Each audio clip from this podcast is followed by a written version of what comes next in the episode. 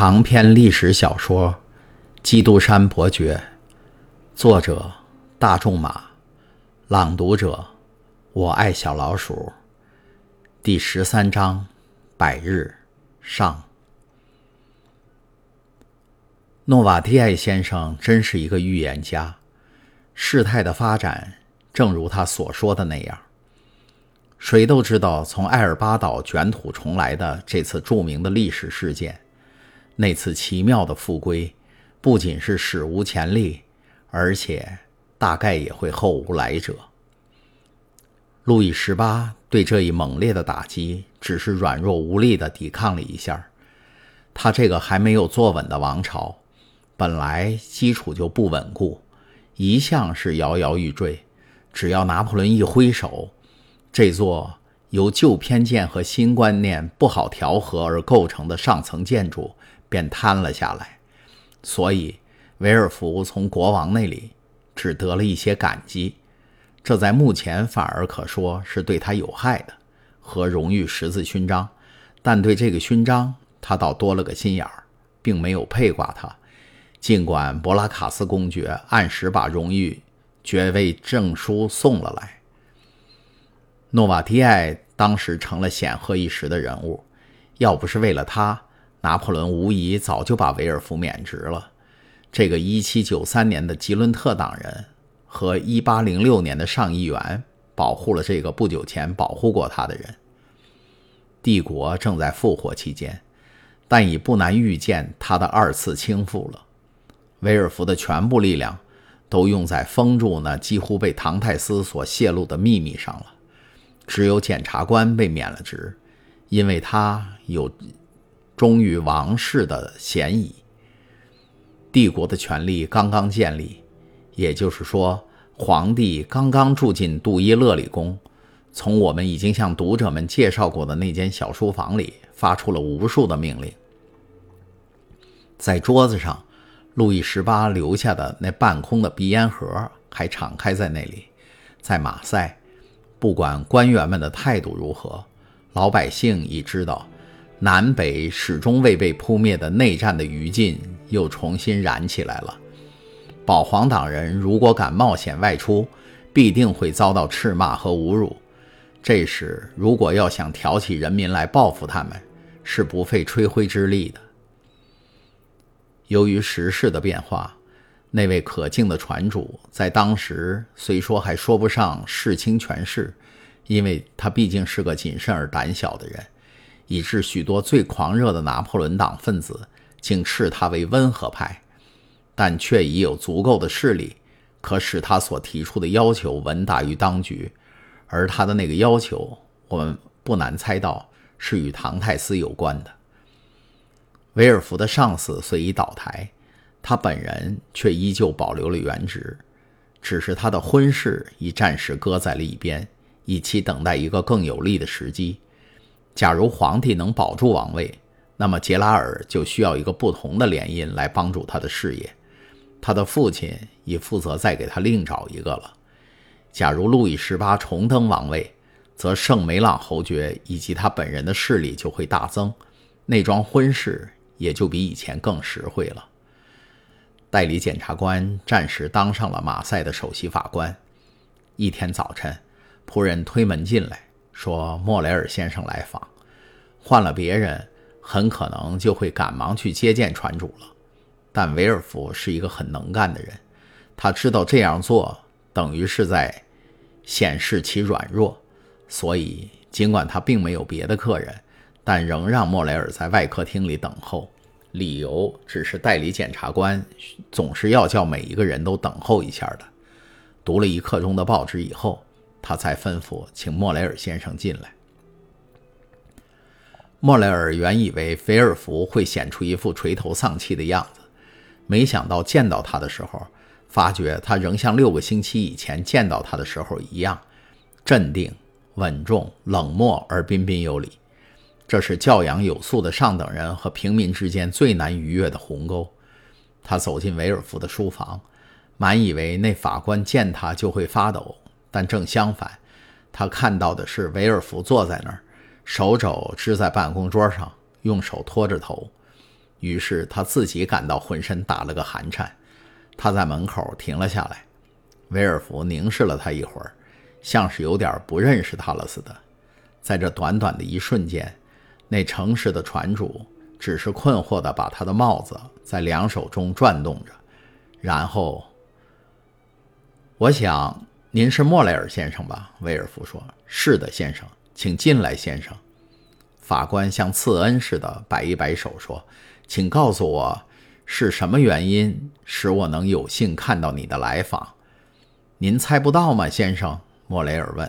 “猜不到。”但假如我可以做出什么为您效劳的话，我是很高兴的，先生。莫雷尔说，他渐渐恢复了自信心。您还记得吧？在皇帝陛下登陆的前几天，我曾来为一个青年人求过情。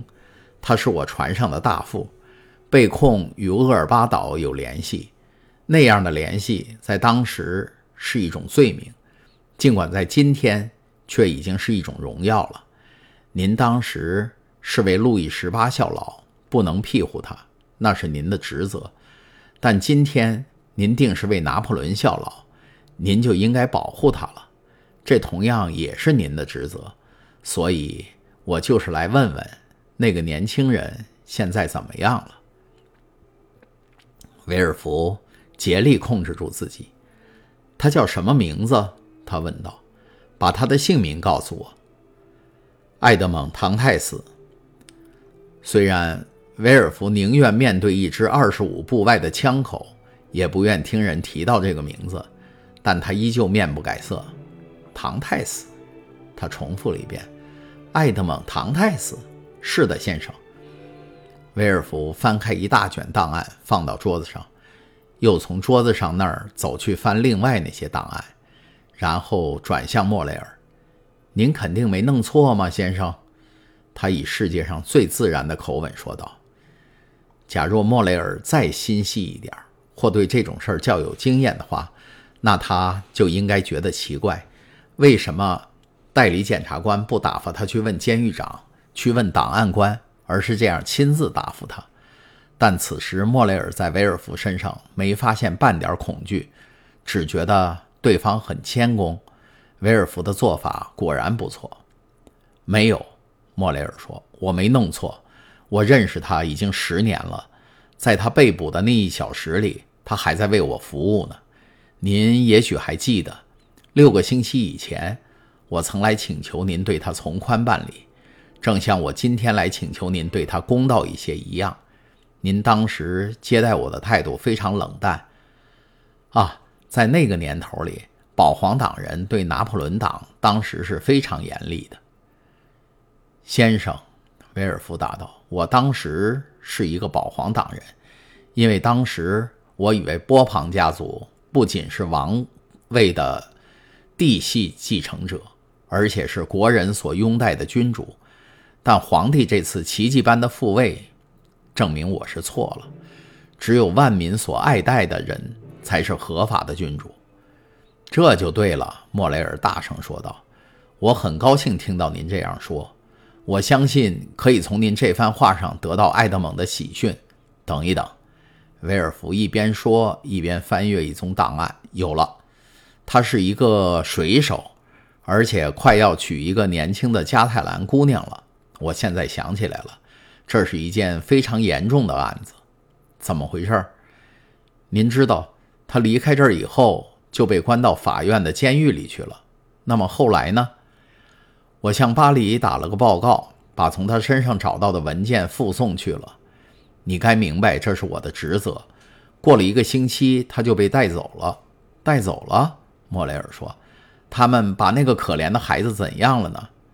哦，他大概被送到费尼斯德里、毕尼罗尔或者圣马加里岛去了。你一定会在某一天看到他回来，再给您当船长的。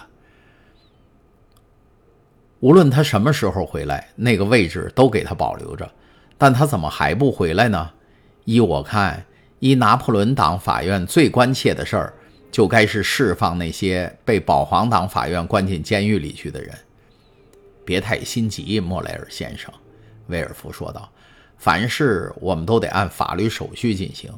禁闭令是上面签发的，他的释放令也得在老地方办理。拿破仑复位还不到两个星期，那些信还都没送出去呢。但是莫雷尔说：“现在我们已经赢了，除了等待办理这些正式手续之外，难道就没有别的办法了吗？我有几个朋友，他们有点势力。”我可以弄到一张撤销逮捕的命令的，根本就没什么逮捕令。那么，在入狱登记簿上勾销他的名字，政治犯是不登记的。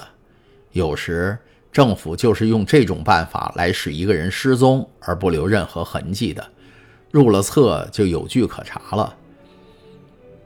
波旁王持政时或许是那样，但现在。任何时代都是这样的，我亲爱的莫雷尔，从路易十四那个时代就开始这样了。